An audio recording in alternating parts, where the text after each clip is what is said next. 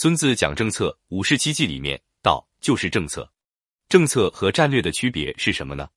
战略是我的战略，政策是我对别人的政策。先政策后战略，就是先考虑别人，再考虑自己。先考虑利益相关方的利益和各游戏参与方的机制。政策之后，第二才是战略。战略是我在哪，我要去哪，怎么去，是获取胜利的路线图。孙子讲战略，先胜而后战，赢了再打。不战而屈人之兵就是战略。第三是大战术，一招鲜吃遍天。每个成功的人都有自己的一技绝活，就是那一招鲜，这就是大战术。孙子兵法的大战术就是以正合，以奇胜。无论怎么打，都是分战法，正兵、机兵相互转换，机正之变无穷无尽。第四是战争勤务，孙子作战篇重点讲这个。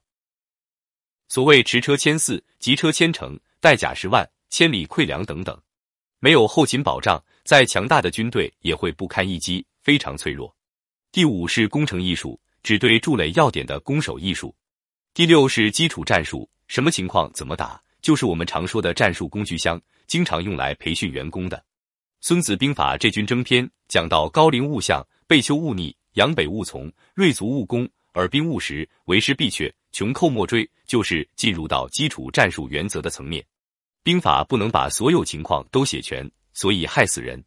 原文中是这样说的：故用兵之法，高陵勿向，背丘勿逆，阳北勿从，锐卒勿攻，耳兵勿食，归师勿遏，为师必却，穷寇莫追，此用兵之法也。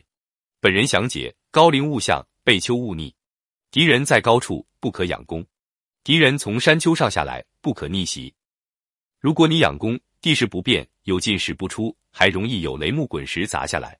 如果敌人背靠山丘冲下来，占了地利，没有后顾之忧，自高趋下，气势又顺，力量加倍，就不要逆击，把他引到平地再战。战例是前面学过的，赵奢与秦军作战，离地五十里扎营。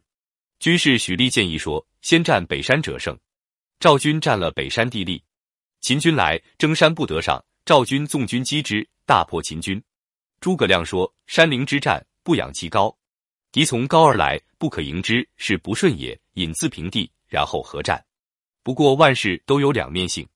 著名的诸葛亮挥泪斩马谡，《三国演义》里斩了，正史里没斩，死在狱中。还有一个说法是干脆逃亡了，没回去报道。街亭之战，马谡就是先占了山，在山上扎营，准备等魏军来，居高临下，势如破竹，置之死地而后生。